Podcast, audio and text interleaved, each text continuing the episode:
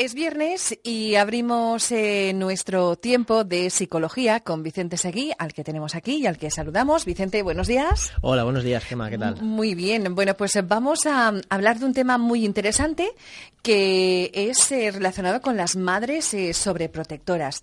¿A qué nos referimos cuando decimos madres sobreprotectoras? ¿O padres? es un perfil que se está dando más en los últimos años.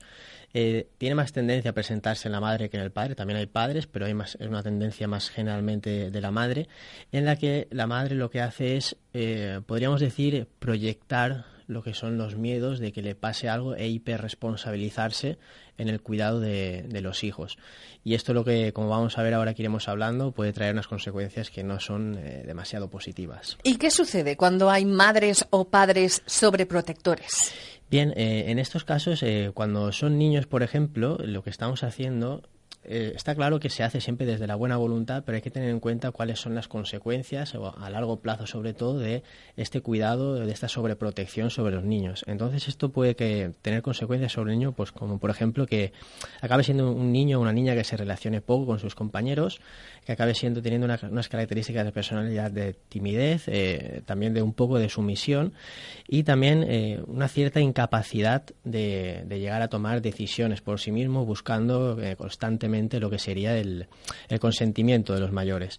Cuando esto llega a la adolescencia, si seguimos con este estilo de crianza, con estas pautas de crianza, el problema se puede agravar, ya que puede llegar a desarrollar eh, tendencias, no, no quiere decir que vaya a suceder, pero sí puede haber una tendencia a desarrollar una propensión a las adicciones, ya tanto a sustancias como eh, a personas, eh, digamos, tóxicas o a, a tener relaciones con personas que no son digamos, lo más saludables posible.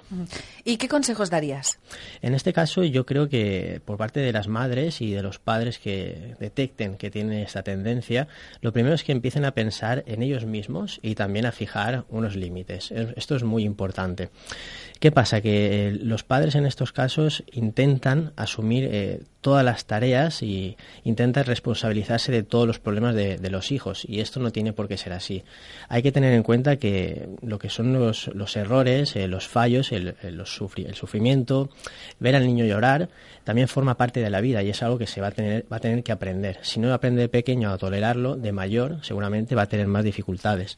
Es, importante también no sacrificarse, no estar constantemente eh, sacrificándose uno mismo. Es decir, eh, todas eh, las personas que son padres o son papás y mamás, está claro que es una faceta de su vida, pero no es toda su vida. También hay más. aparte de, papá Vicente o papá Gema, también hay Gema amiga, hay Gema compañera, Gema deportista y tenemos otras facetas que también tenemos que desarrollar y no olvidar porque eso después también redunda en el estrés personal.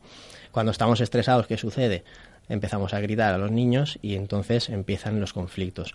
Entonces aquí es importante, eh, está claro que ser padre o madre es una de las áreas más importantes o principales de la vida, pero no es la única y no hay que olvidarla. ¿Y de qué vamos a hablar la semana que viene?